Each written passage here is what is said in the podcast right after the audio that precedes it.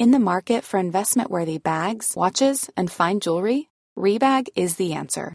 Rebag is a luxury resale platform where each piece is carefully inspected by experts to ensure quality and authenticity. Use Rebag to buy and sell finds from the world's top brands, including Louis Vuitton, Chanel, and Cartier. Head to Rebag.com and get up to 15% off your first purchase as a member with code REBAGNEW. Shop today at Rebag.com. That's R E B A G.com. And use promo code REBAGNEW for up to 15% off your first purchase as a member.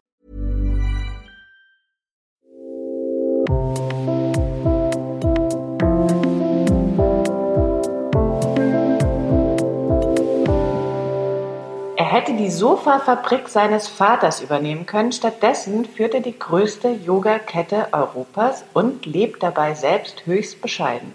Herzlich willkommen im Yoga Easy Podcast Besser Leben mit Yoga. Ich bin Christine Rübesan und spreche in dieser Folge mit Zukadev Preetz, dem vermutlich berühmtesten Yogi Deutschlands, über seinen Weg, sein Leben im Ashram und was Yoga Vidya eigentlich heißt. Herzlich willkommen, Sukadev. Ja, hallo Christine, freue mich da sein zu können. Sukadev, ähm, wann bist du denn heute aufgestanden? Was hast du schon gemacht? Was geht da so ab in Bad Meinberg an einem ganz stinknormalen Samstag für dich? Ja, bin heute um Viertel nach vier aufgestanden, habe dann zwischen halb fünf und halb sieben meinen Sadhana gemacht, also Yoga-Übungen, Pranayama, Meditation. Dann habe ich meine Morgenansprache aufgenommen für YouTube. Danach bin ich in den Satsang, dann Vortrag, danach ein, äh, ja, ein Meeting und so geht es dann so weiter. Bin völlig erschöpft schon vom Zuhören. Wir gehen jetzt mal zurück in die Zeit, als du noch nicht Sukadev warst, sondern noch Volker warst. Was warst du für ein Volker? Ich war ein vielleicht etwas introvertiertes Kind, aber ein, dann als Jugendlicher schon interessiert an Fragen, wer bin ich, woher komme ich, wohin gehe ich.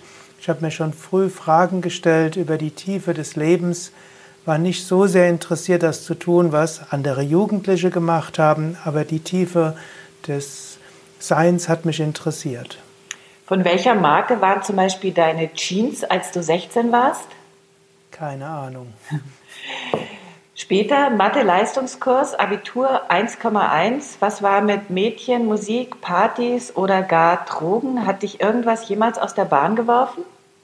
Also ich habe weder Drogen genommen, doch noch bin ich auf Partys gegangen und ich habe auch als Jugendlicher erstmal keine Freundin gehabt, mhm. weil es schon etwas außergewöhnlich. Warst du alleine? War das äh, ein, äh, eine, äh, ein freiwillig gewählter Zustand oder hast du aus der Not heraus dir diese Fragen gestellt, von denen du gerade gesprochen hast? Hm. Also Partys haben mich nie interessiert. Gegen Alkohol hatte ich eine natürliche Abneigung. Ich konnte nicht über die Lippen bringen. Mhm. Und Oberflächliches hat mich auch gar nicht so sehr interessiert. Mhm. Und äh, ich war jetzt nicht weltanschaulich gegen Freundinnen, aber es hat sich halt nicht ergeben. Worüber wurde bei euch zu Hause beim Abendessen gesprochen? Es wurde entweder gesprochen über die Firma und über Polstermöbel oder es wurden durchaus auch philosophische Fragen besprochen. Gut, und manchmal konnte es auch über Fußball gehen. Und natürlich wurden wir gefragt, wie geht es in der Schule? Warst du ein Streber? Streber war ich nicht. Mir ist ja Lernen sehr leicht gefallen. Aber gerade weil ich Angst davor hatte, als Streber bezeichnet zu werden, habe ich mir vorgenommen, nie zu Hause für die Schule zu lernen und nie Hausaufgaben zu Hause zu machen. Ich habe praktisch im Schulbus gelernt und die Hausaufgaben für eine Stunde habe ich halt in der anderen äh, Klasse dann halt gemacht. Also wenn ich in der sechsten was zum Hausaufgaben hatte, habe ich das halt vorher in der Stunde vorher gemacht. Warst also kein Streber, du warst einfach ein Genie. Du studierst dann in München Betriebswirtschaft, also ein richtiges, normales Studium für Leute, die sich am Freitag einen Cocktail leisten. Du aber gehst in ein Yoga-Studio. Wann war das? Äh, 80er Jahre? Adresse, Name, was war das für ein Studio? Wie hast du das gefunden? Ja, es war, also letztlich, ich habe angefangen mit Meditation, als ich 16 war, da wurde ich auch Vegetarier und letztlich bin ich über ein Buch von Hermann Hesse, Steppenwolf, da auf irgendwo auf die ja, wie können wir sagen, auf die konkretere Suche gekommen. Und da habe ich gedacht, ja, da ist es, was ich eigentlich machen will. So fing ich an zu meditieren, habe dann sehr viel gelernt, wusste dann eigentlich schon mit 17, dass ich nicht wirklich in die Firma von meinem Vater eintreten will, aber ich wusste nicht, was ich sonst machen sollte, also habe ich Betriebswirtschaft studiert. Und dann habe ich gedacht, wenn ich jetzt schon nach München komme, dann kann ich ja auch irgendwo Kurse nehmen. Und so habe ich im Telefonbuch nachgeguckt, gelbe Seiten, was für Yoga-Zentren gibt es in München. Und so bin ich dann auf das Shivananda Yoga Vedanta Zentrum in München gekommen. Wo war das?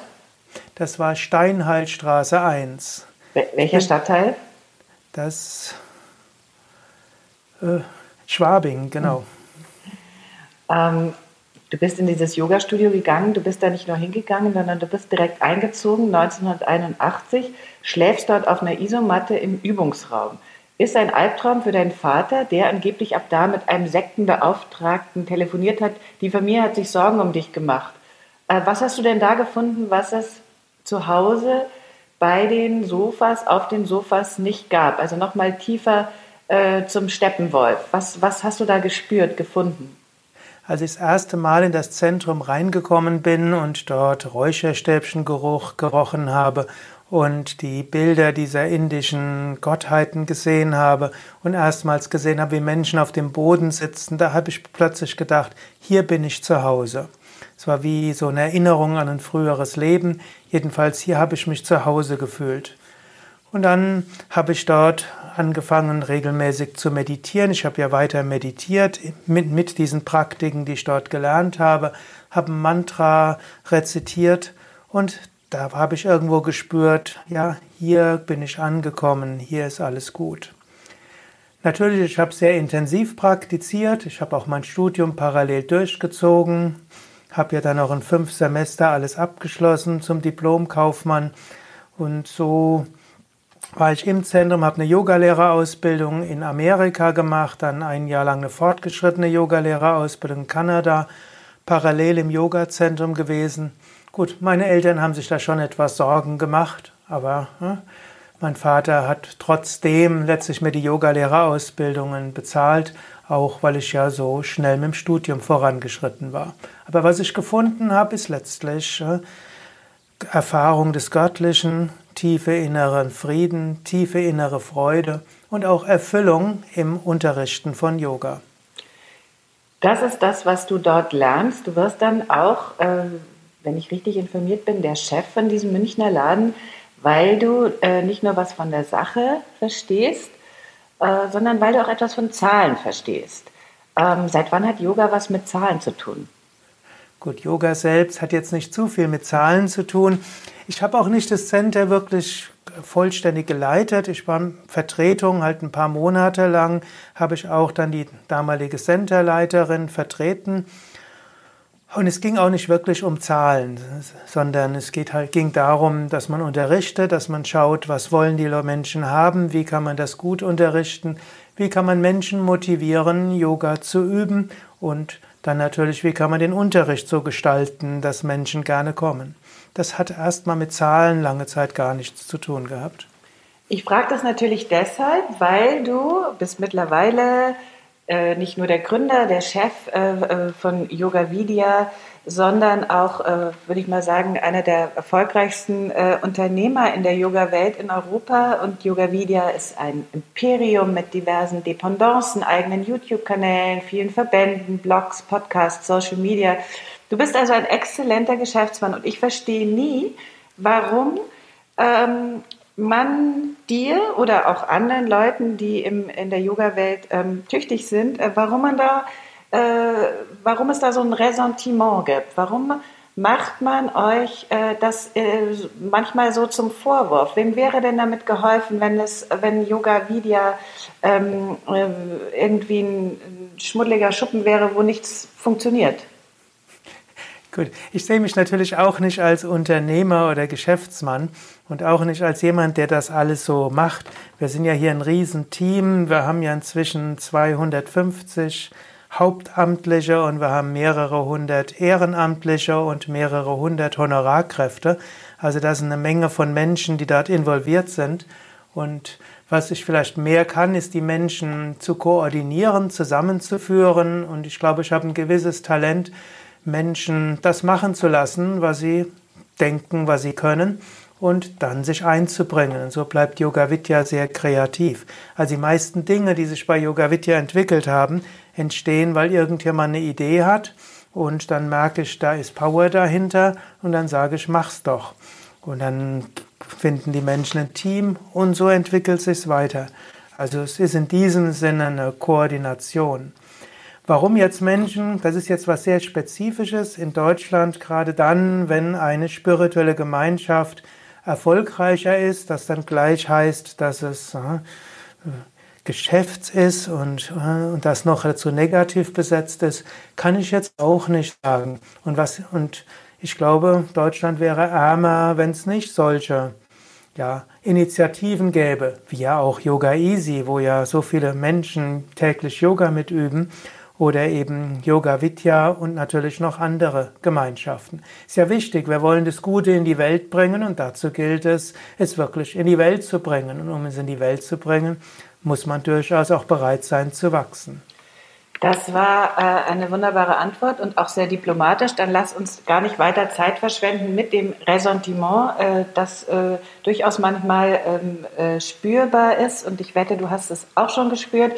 Du lehrst in der Tradition von Swami Shivananda und Swami Vishnu Devananda. Wie erklärst du jemanden, der im Gym gern mal so eine Stunde Yoga zum Stretchen macht, eure Methode?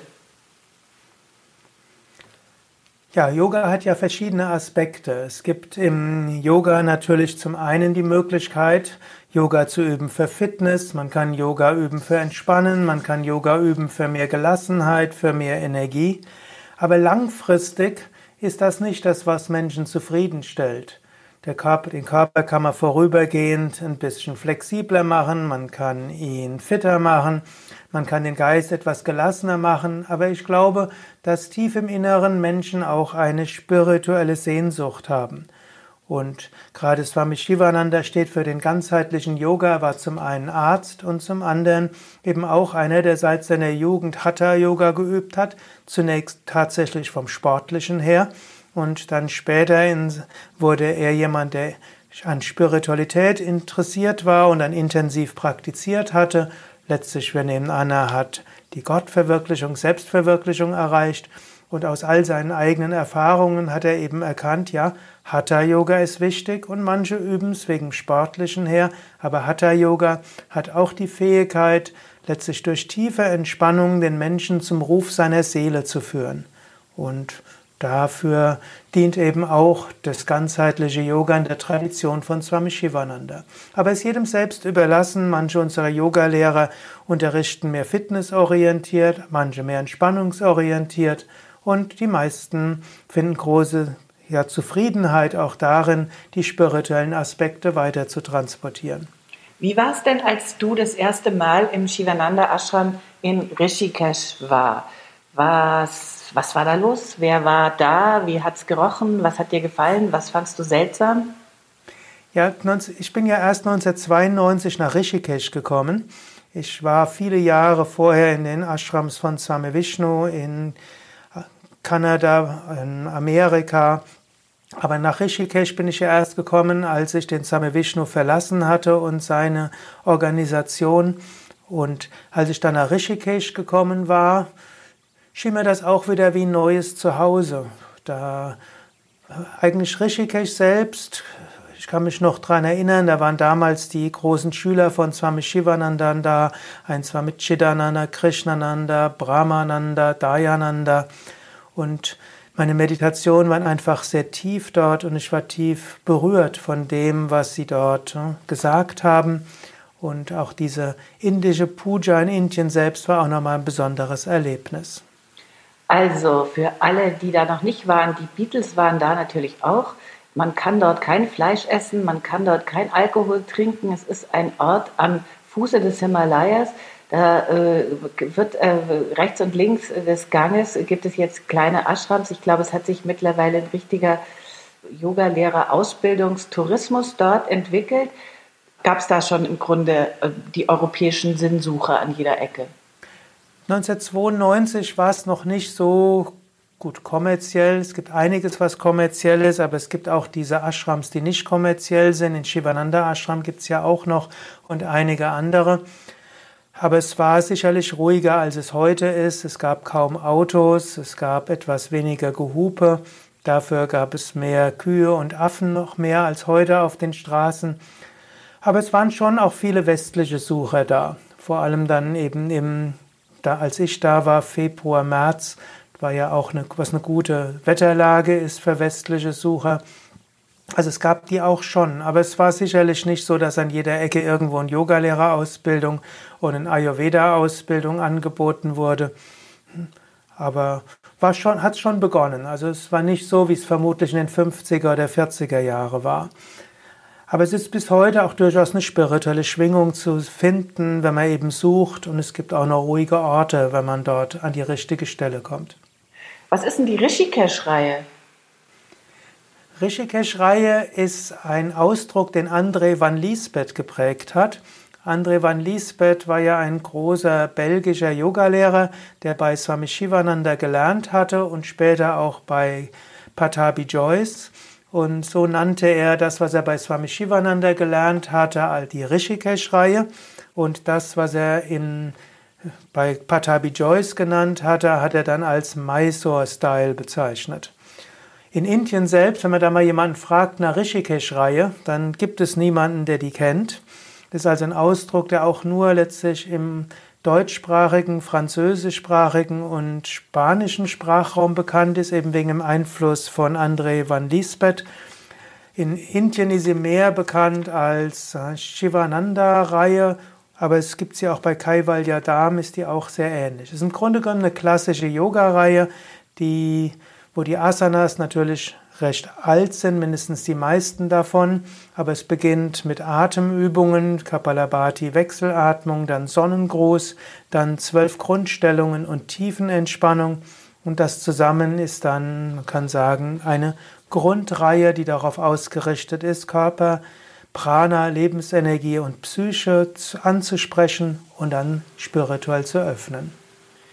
Man ist sehr gut aufgehoben mit dieser Reihe, finde ich.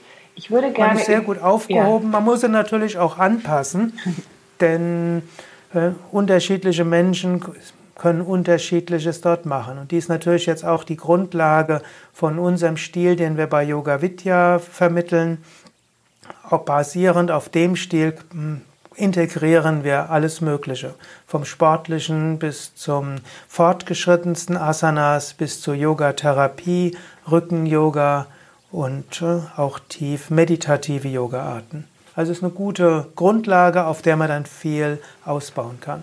Du hast natürlich hellseherische Fähigkeiten. Das wäre schon meine nächste Frage gewesen, wie sich Yoga Vidya von Shivananda unterscheidet. Aber dann gehen wir direkt zu einem Buch von Shivananda, einem, ein Buch, nach dem ich dich gerne fragen würde. Das heißt Kraft der Gedanken. Was haben denn Gedanken für eine Kraft? Das sind doch nur Gedanken, die behält man für sich und äh, fertig.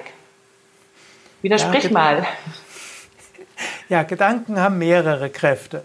Zum einen innerlich wie auch äußerlich. Die inneren Kräfte, da wird keiner irgendwo Widerspruch geben. Wir wissen alle, dass körperliche Gesundheit auch von Gedanken abhängt. Es gibt den Placebo-Effekt von Medikamenten, auch den Nocebo-Effekt. Wenn man denkt, irgendwas ist schlecht, dann hat es negative Wirkungen. Wenn wir denken, irgendwas ist gut, hat es positive Wirkungen. Also, und wenn wir uns einstimmen auf etwas auf positive Weise, dann haben wir Kraft und Energie. Und wenn wir ständig Zweifel haben und immer das Negative sehen, dann kommen wir gar nicht erst in die Gänge. Und so ist ein wichtiger Aspekt, Kraft der Gedanken, lernen unseren Geist positiv zu stimmen, auf etwas einzustimmen. Es ist gut, auch erstmal nachzudenken und zu gucken, was vielleicht falsch sein kann. Dann ist es gut, sich zu entscheiden und dann mit Visualisierung, Affirmation, vielleicht auch Gebet und Vertrauen Dinge anzugehen und alle Kräfte dort zu bündeln. Ein weiterer Aspekt ist natürlich auch, wenn wir an etwas glauben und dabei eben intensiv das ausstrahlen, Menschen, die mit uns in Berührung kommen, die werden davon angesteckt. Ein Mensch, der irgendwo vertrauensvoll etwas Gutes angeht, hm, der hat auch ein gewisses Charisma, eine Ausstrahlung. Dann gibt es noch den dritten Aspekt von Gedankenkraft, eben die Annahme, dass Gedanken subtile Kräfte sind, eben nicht nur im Gehirn sind, sondern dass es eine subtile, man kann sagen, Gedankenatmosphäre gibt, manchmal auch als Akasha genannt. Und wenn wir Gedanken haben, dann haben die Auswirkungen auf die Gedankenatmosphäre und viele positiven Gedanken können dann zusammenkommen und können dann auch Positives bewirken in der Welt. Umgekehrt, wenn viele Menschen Hass haben oder ärgerlich auf andere sind oder sehr ängstlich sind, dann kann das auch wie negative Gedankenwolken schaffen und diese können dann auch Negatives in dieser Welt bewirken. Das könnten Naturkatastrophen sein, das könnten Pandemien sein, das können, kann sein, dass dann jemand sich einstimmt auf diese negative Gedankenenergie und so kann es dann sein, dass ein Mensch so eine Power bekommt, der eigentlich zwar schräg drauf ist, komisches irgendwo will, aber hat irgendwo eine Power, stimmt sich vielleicht auf dieses Negative ein. Und so halte ich es immer für wichtig, dass wir zu Anfang und zu Ende von Yogastunden Shanti sagen oder Friedensgedanken ausschicken, Wohlwollen ausschicken. Und da steckt dann die Hoffnung dahinter, dass unsere positive Wünsche auch etwas bewirken in dieser Welt. Mindestens werden sie uns positiv stimmen und Menschen in unserer Umgebung positiv stimmen. Da ist ganz schön viel Hoffnung dabei und äh, die teile ich auch. Ich äh, schleudere dir jetzt trotzdem mal äh, eine andere Definition von äh, Charisma äh, an den Kopf. Mhm. Ähm, also die landläufige, der, die landläufige äh, Definition, die von Max Weber kommt, heißt, ähm, wenn ich mich recht erinnere, dass der Charismatiker keine Kontrolle seines Handelns zulässt, er beachtet keine Verfahren, er entspricht keinen Rollenerwartungen, er verdrängt alle Akteure, die seine Position irgendwie eingrenzen wollen. Und trotzdem ist seine Herrschaft legitim, solange die, Gefolg, die Gefolgschaft des Charismatikers an dessen Werte und Tugenden glaubt und dessen Handeln sich bewährt.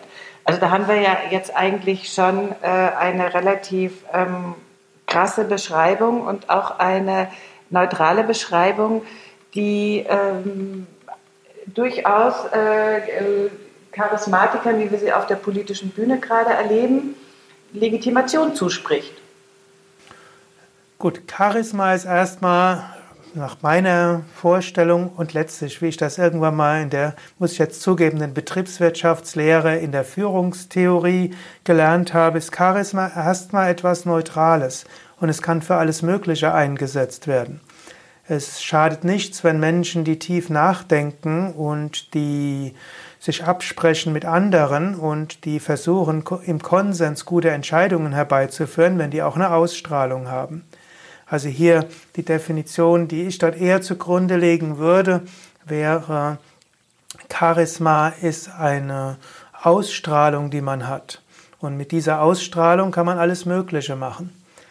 Jetzt in dem Max Weberschen Denken geht es ja mehr, der empfiehlt ja Bürokratie weil es dort Regeln gibt, an die man sich dort äh, halten kann und wo man auch drauf bauen kann und was nicht so schnell einer Diktatur und Menschheitsverführung zum Opfer fällt, was ja auch zum Beispiel ein Grund ist, weshalb wir bei Yoga Vidya in unserer Struktur Demokratie verankert haben und Entscheidungsstrukturen und Wege und so weiter. Also es ist durchaus diese hm, man könnte sagen, dieser positiv-bürokratische Ansatz von Max Weber dabei, aber wenn die Bürokraten im Sinne von die positiven, die Strukturen und Prozeduren haben, wenn die kein Charisma haben, dann sind sie langweilig und dann werden Menschen dort nicht lange dabei bleiben.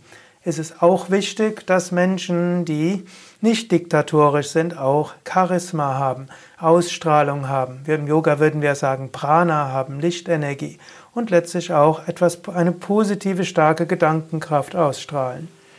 Du hast das Ganze, du lebst äh, heute selbst in deinem Ashram in Bad Meinberg, in der Yoga-Stadt Bad Meinberg, im Yoga-Werk. Und Die Regeln und Struktur, die du gerade erwähnt hast, sind das Stichwort.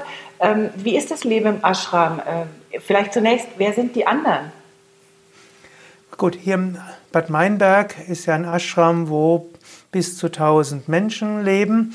Dort haben wir zum einen die sogenannten Sevakas, die Gemeinschaftsmitglieder, die dort zusammenleben in einer spirituellen Gemeinschaft, die gemeinsam den Ashram letztlich ne, alles tun dafür, die gemeinsam praktizieren und wir haben einen bestimmten eben Yoga-Lebensstil, auch mit vegetarisch und kein Alkohol und so weiter. Und diese Sevakas die haben eben auch ein umfangreiches Regelwerk erarbeitet, wie Entscheidungen geknüpft, getroffen werden und wie die Basisdemokratie funktioniert. Und die wählen die Teamleiter und Bereichsleiter und Projektleiter und Paten und äh, Strategiekommissionsmitglieder und so weiter. Also das ist eine gewisse Struktur, die alle auf demokratischen Wahlen beruht. Als zweites haben wir dann auch schon, weil Yoga Vidya gibt es jetzt schon seit 28 Jahren, haben wir einige Rentner, die dort leben und dort inzwischen ins Rentenalter übergegangen sind. Wir haben Menschen, die sich dort ein Wohnrecht irgendwo erworben haben und die das zum Teil als Zweitwohnsitz oder Erstwohnsitz haben. Und dann haben wir Karma-Yogis, also solche, die für ein paar Tage, Wochen oder Monate Teil der spirituellen Gemeinschaft werden. Natürlich haben wir ansonsten Seminarteilnehmer, Teilnehmerinnen, Ausbildungsteilnehmerinnen, Individualgäste und das, da haben wir Platz für 800 bis 1000 Menschen. Und dort bieten wir alles vom sanften Einführungs-Yoga bis zu forderndsten Intensivpraxisseminare, Ausbildungen, Weiterbildungen, auf, zu allem, was es auf dem Gebiet von Yoga, Meditation und Ayurveda gibt. Also äh, bekommst du da nie einen äh, Lagerkoller? Du könntest doch vermutlich easy in einem Reihenhaus leben mit Carport und Schwimmbad. Äh, warum tust du das nicht? Warum lebst du da? Du persönlich. Gut, jetzt momentan könnte ich auch nicht in Carport und so weiter. Ich habe ja letztlich das gleiche Taschengeld wie alle Sevakas. Nichtsdestotrotz, warum lebe ich hier? Weil ich das als erfülltes Leben hier empfinde. Und es ist schön, in der Gemeinschaft zu leben. Es ist schön, an einem Ort zu leben, wo eine starke spirituelle Schwingung ist. Und es ist schön, einfach mit Menschen zu tun zu haben, die an sich selbst arbeiten wollen und Yoga leben wollen. Und das ist einfach das Erfüllendste, was ich mir vorstellen kann. Wie viel Prozent Einsiedler stecken in dir? Also Yogis haben ja auch äh, immer mal wieder in Höhlen gelebt. Wäre das was für dich? Äh, ich habe, man kann manchmal sagen, ich habe mehrere Seelen in meiner Brust. Manchmal denke ich, es wäre schön, mich ganz zurückzuziehen und nur noch zu meditieren. Und tatsächlich liebe ich auch Höhlen. Glücklicherweise gibt es hier auch im Teutoburger Wald so eine kleine Höhle, wo ich ab und zu mal hingehen kann zum Meditieren. Aber es ist der andere Teil in mir, der es einfach schön findet, mit Menschen zusammen zu sein. Und ich bin auch irgendwo vom ganzen Herzen her einer, der Gemeinschaftsmensch ist im Sinne von Gemeinschaftsentscheidungen treffen und ich bin auch vom ganzen Herzen Yoga-Lehrer und Vortragender, Ausbildungsleiter. Das äh, beseelt mich alles und ich hoffe, es springt auch der Funke öfter mal über. Also, äh, Ashrams haben ja nicht nur ein gutes Image. Ähm, wann hast du zum Beispiel die letzte Orgie gefeiert? Also Orgien gibt es bei uns natürlich nicht, sondern wir sind eben klassischer Yoga und da geht das Ganze sehr dezent zu. Es geht dezent zu. Träumst du denn manchmal, äh, hast du auch so eine Seele in dir, die manchmal davon träumt, in einem äh, niegelnagelneuen schwarzen Calvin Klein Anzug zu stecken, äh, mit einem Whisky sauer an der Bar? Gibt es diese Seele auch? Diese Seele gibt es überhaupt nicht. Da habe ich nicht die geringste, auch nicht ein Quäntchen einer Ambition. Zuckerdev, wer ist deine Lieblingsschauspielerin? Shirley MacLaine war es irgendwann mal gewesen. Und darauf einigen wir uns. Finde ich auch gut. Äh, deine Lieblingsasana? Lieblingsasana ist momentan die Cobra. Mm, super. Heute ist Samstag, haben wir schon gesagt. Was steht heute Abend noch an?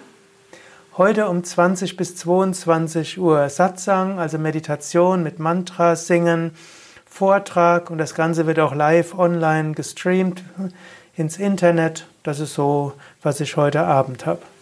Da können wir alle einschalten. Sag mal, nächstes Jahr ist Bundestagswahl. Wen wirst du wählen? Ich muss ehrlich sagen, ich weiß es noch nicht. Also ähm, ja. gibt es emotional, wie kann ich sagen, emotional neige ich gerne zu den Grünen, weil sie ja letztlich den ökologischen Lebensstil befürworten und weil sie auch natürlich ein bisschen mehr offen sind für Vegetarismus und gar nicht mal wenig der Grüne Yoga üben. Aber wir haben hier in Bad Meinberg und Lippe so viel Unterstützung auch mit Politikern aus SPD, CDU und FDP, dass ich die eigentlich, ich muss zugeben, hier in Lippe sind wir gesegnet mit guten Politikern und da bin ich einfach froh und glücklich. Da weiß ich nachher nicht, wen ich eigentlich wählen soll. Am liebsten alle. Da, da, das, da, kann, da kann ich nicht zustimmen. Das ist hier in Berlin leider ganz anders. Wer wissen möchte, was du zur politischen Verantwortung von uns Yogis sagst und warum du auch äh, unser Manifest äh, für Demokratie mit auf den Weg gebracht hast, der höre sich das bitte an. Unser Panel auf yogaeasy.de slash video slash Diskussion zur Initiative Yoga for Democracy. Da könnt ihr hören, was äh, Sukadev zu äh, dem Thema sagt. Da geht die Diskussion auch gerade weiter. Du machst jetzt Ferien habe ich gehört, eine sogenannte Seva freie Zeit. Wo findet die statt? Seva frei auf dem Sofa oder fährst du weg? Ich fahre zwei Tage mit meiner Freundin und ihrer Tochter meine Mutter besuchen. Und danach geht es so eine kleine Ferienwohnung 100 Kilometer nördlich von hier. Und dort werden wir erst ein paar Tage zusammen sein und dann wird die Tochter zu den Großeltern gehen und dann werden wir eine Woche besonders intensiv praktizieren, viele Stunden meditieren und Pranayama und Asanas zusammen üben. Äh, okay. Spazieren gehen, wenn das Wetter passt, auch Fahrrad fahren. Sukadev, ich danke dir sehr herzlich für die Zeit, die du dir genommen hast und ähm, werdet nicht nass auf dem Fahrrad und ich besuche euch bald in Bad Meinberg. Ich muss jetzt da dringend mal hin. Ja, Christi, musst du unbedingt hinkommen. Ja. Alles Gute. Ja, danke schön, hat mir auch viel Freude gemacht. Wenn du jetzt am eigenen Leib spüren willst, was Shivananda Yoga kann, über uns auf Yoga Easy mit Sukadev selbst sanftes Yoga für den Rücken. Geh zu Yoga Easy slash Podcast Gutschein und probier uns kostenlos aus. Ich freue mich über deinen Kommentar zu dieser Folge, auch über jede Art von Feedback, um unseren Podcast noch besser zu machen. Und damit sich das für dich auch lohnt, bekommst du von uns einen Monat Online-Yoga geschenkt, wenn du bei iTunes eine Rezension hinterlässt und uns einen Screenshot davon schickst an support at yogaeasy.de. Vergiss nicht, den Podcast zu abonnieren bei iTunes, Spotify und überall da, wo es Podcasts gibt.